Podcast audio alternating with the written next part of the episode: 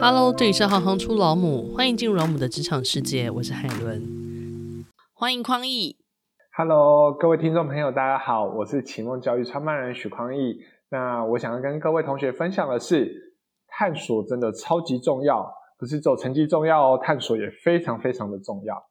当初为什么会选择成大化学就读？那你后来为什么又选择了台师大教育政策研究所继续深造呢？当初会选择成大化学就读，是因为就是各位同学在高中的时候一定会也会面临科系的选择嘛。那那时候就想说，好，我要选一个有兴趣啊又出路不错的科系方向。然后那时候就因为我的化学成绩很好，还拿过单科全校第一名，所以就想说，好，我要选化学系。但是后来就是真的进入到成大化学的时候，发现哇，科系跟自己想象中的很不一样，落差很大，就是。高中比较像是填鸭式的化学，但是大学比较是抽象理论的化学。然后进到化学系之后，发现其实并不是这么的有兴趣或适合。对，所以我等于说是在大学的时候又迷惘了。然后那时候也很痛苦，就是化学的所有的必修都是六十分过，就是很低分这样子，就是真的勉强过关。那后来怎么样找到台师大教育政策研究所？那来自于说我在大学的经历。我在大学的时候有当家教老师，就是有教数学啊或化学等等的。那我就发现说，哎，我在当就是比方说好一一周里面，然后我都很低潮，因为那时候选错科系嘛，所以很低潮，然后就浑浑噩噩，没有什么能量的感觉。可是我就发现好奇怪，就是就家教前我都会很期待，然后就感受到我的身体啊，就有一种活跃的感觉。对，然后在家教的过程中，我就发现哇，家教的那个刹那啊，是我在。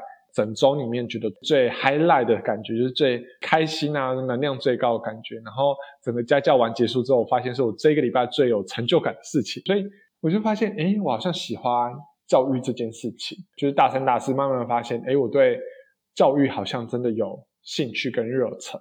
然后后来那时候刚好有一些杂志，呃，《远见》杂志啊，或者是《天下》杂志等等等的，就有报道说，就是。教育的一些行政、教育评鉴等等，就教育政策制度等等。然后那时候就觉得说，啊，明明台湾有很棒的老师，可是为什么教育政策好像一直在扯老师后腿的感觉？然后我就有一种有很中二的想法，就是觉得啊，既然教育行政、教育政策那么烂的话，那我就跳进来来解决这样的问题。那虽然说成大化学。带给你人生一小小段的低谷，但我们还是很想要请你跟我们分享一下，就是成大化学系跟台师大教育政策研究所，它分别在学些什么？那你在这两阶段的学习心态有没有什么样子的转变呢？化学系的学习的话，我觉得主要有两个部分，一个是化学理论跟机制的学习，会学到，比方说。某一个乙醇啊、乙醚等等的一些药品，然后加上另外一个药品，比方说呃丙烯等等的，好，那加在一起之后，它们之间的化学的结构会怎么样的改变？那我们就学习那个电子啊怎么转移等等，或结构怎么转变等等，这是在理论上的学习。那另外一个部分呢，就是化学的实验，自己觉得后来这个。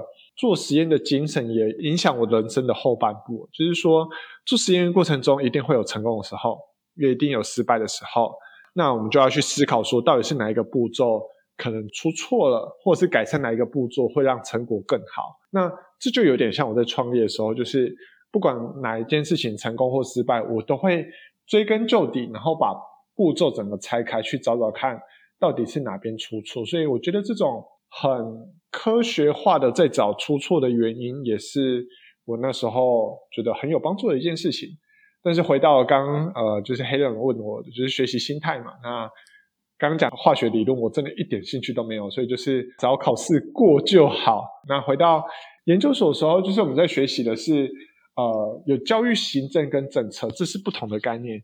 教育行政指的是说教育局啊、教育部他们是怎么运作的，或者是一个政策下来，那政府单位到底是怎么样一层一层的分工，然后怎么样跟学校合作等等的。所以，然后另外一种教育制度的话，就是我们会去呃，参考，比方说美国的教育制度啊，或者是德国，然后他们怎么样制定政策的。那比方说台湾的学习历程，我们是参考韩国的教育政策，可这这很多人可能不知道啊。所以就是会了解说，哦，这样的政策，然后后来对于他们整体的教育的学习上是真的有帮助吗？等等，就我们在研究这些，在学的时候，真的觉得哇，学自己有兴趣的领域，所以那时候我觉得每一天都很期待上课，真的，我觉得。尽管要学习的阅读的量很大，但我就觉得哇，学自己有兴趣的领域，就是都很期待，不会觉得辛苦或痛苦。你典型的高中生活一日是怎么样的？如果可以修正的话，你会怎么改变？就非常非常的可以用形容词的话，应该说有点像书呆子吧，或者是很全心全力放在功课上的感觉。对，就有点像蜡笔小新里面的风间，就是非常上课的感觉。那 所以我那时候。在学校上课的时候就很认真，然后下课的时候，我从高一哦，就是五点下课嘛，然后我就去吃个饭，自动自发，我是没有人逼我，我自己主动愿意留在学校晚自习，从高一哦，然后从六点一路读到晚上十点，日复一日，年复一年哦，然后有一次还印象深刻吧，就是中秋节，然后因为是放假嘛，所以整个图书馆就只有我一个人，高一哦，那时候认真到这种程度。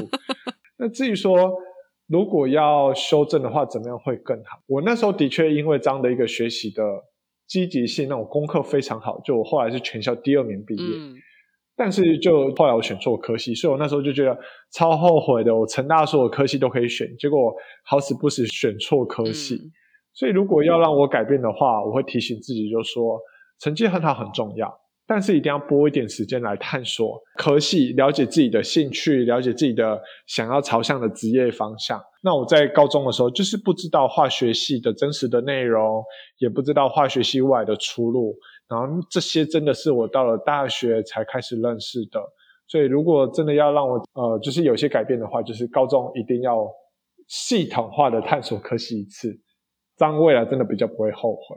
那你怎么看待目前台湾社会对于教育跟职业发展，甚至是一零八课纲的嗯处理的态度呢？我自己因为是在这个领域创业嘛，所以就是息息相关，也很了解。那我自己觉得一零八课纲有点像是啊、打开鸟笼的门，也就是说，现在有很多让各位高中生可以去探索或体验的机会，包含说。有很多的多元选修课，有很多加深加广选修课，甚至现在的社团，然后活动真的很多元。但是坦白说，刚刚讲嘛，就是那个鸟的笼子打开了嘛，对不对？但是你说现在学生高中生们会那么意识到科系探索、职业探索很重要的学生，我觉得还是非常非常凤毛麟角。所以我自己觉得说，制度有越来越好。但是在整个实质上的变化还需要一点时间，然后需要有人来带动高中生，或者是提醒高中生们。嗯，所以我是抱持的乐观，但是我一方面也有一点急吧，就是觉得说，哇，如果可以改变更快的话，也许更好。我刚听到你那个形容还蛮有趣的，鸟笼打开的那个门。那会不会孩子们因为以前没有练习过，所以他们可能还是会待在鸟笼里面，不是很清楚他们其实可以往外飞翔。那外面的世界非常的大，他或许你门打开，可是他可能还在观望，还在看。对，刚只是试想到突然有这个画面，没有错，完全形容的对，就是呃，应该这样讲。如果可以跟同学们分享，刚刚讲这个世界很大嘛，那你飞，你真的要体验过，你才会知道哇，世界比你想象中的。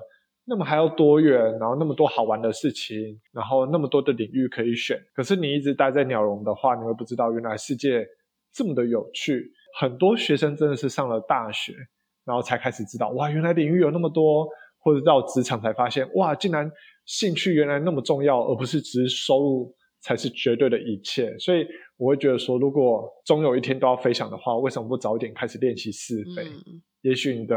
翅膀会长得更坚强啊，或者是你的视野会更宽阔，也说不定，嗯、说不定也可以让你早一点找到你真的喜欢的那个鸟窝到底在哪边。嗯嗯，嗯，那你观察到圣经学生的学习探问问题，他们有没有一些什么样子的困扰？那通常我们启梦会如何协助他们呢？我自己觉得学生有两种需求，或问题，一个是不知道探索这么重要，真的就不知道探索这么重要，觉得这整个台湾的教育文化吗，或者是氛围使然，就会觉得说好像还是读书比较重要，探索的人现在还很少，所以启蒙怎么帮助呢？哇，我就是一个你们知道就是什么叫做把自己当做商品在卖，感觉也没有啦，就是说真的把自己当做故事的主角，所以我就等于说高中的学校有很多的演讲的邀约，嗯、那我就会尽量的把。啊，你知道吗？这很残忍的，就是我选错科系是一个很不堪回首的过往。你要不是每次不断的重复它演讲，对，就好像那个结痂，我每次演讲要把那个结痂再刮开，嗯、让它再再痛一次的感觉。嗯、好啊，希望我这样有累积一些功德。有有有，你你做的你做的很好。对，所以的确有一些学生听完我的，这是真的，就是有一些学生听完我选错科系的故事，他们才意识到，哈，这么严重哦。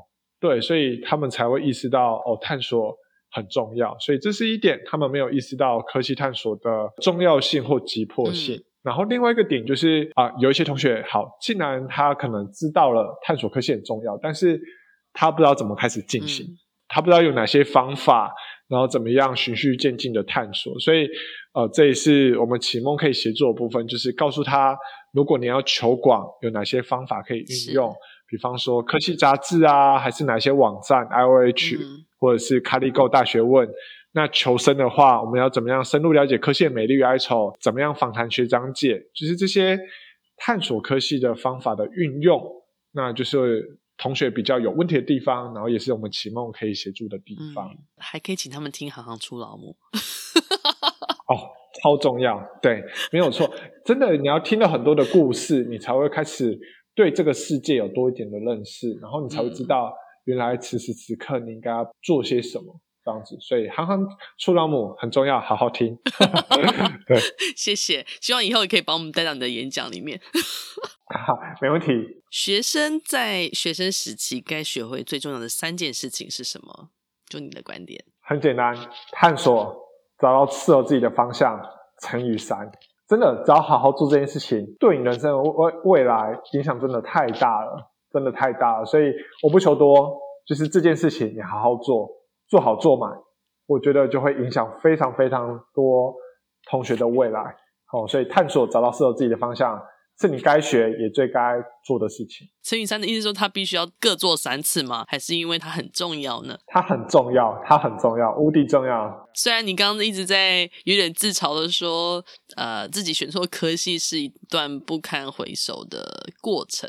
嗯，我想当下的你应该是的，就是那个的纠结已经在你心里面很久。可是我觉得你做了一个很棒的转换，我觉得现在是你最喜欢做的事。对，真的每天都很期待上班。这里跟听众朋友分享啊、呃，我觉得什么叫做找到喜欢的领域，就是再累再辛苦，你也会很开心的做。嗯、那什么叫不喜欢的领域，就是你每天做那件事情感受到厌烦，然后你会很期待下班。所以真的找到属于你的那个领域，你不觉得很棒吗？就是做你喜欢的事情，你擅长的事情，然后又有钱赚，嗯、然后因为你做的很喜欢嘛，你就会做的很出色，所以通常收入也很不错。嗯这不是一个超级棒的一个好的 happy ending 吗？对，对，所以很多高中生没有意识到，就是觉得好像选到最赚钱的科系就好。但是你想想看，你没有兴趣，你怎么把它做出色？嗯、你怎么变成专业？你根本没有办法在职场上有任何发挥啊！那你也会学得很痛苦。对，那对啊，你怎么会有好的收入？所以不能只单纯考虑到收入啦，要说找到你的热忱也同等的重要。啊、这段很棒，谢谢你跟我们分享了这么多。不会，嗯，也谢谢 Helen，非常感谢您。如果你喜欢行行出老母，欢迎以行动力赞助老母，让我们能有更多的能量制播更好的节目，访问更多有趣的职业。如果有任何建议，欢迎到网站留言给我们。谢谢你们的支持与分享，我是海伦，我们下次见。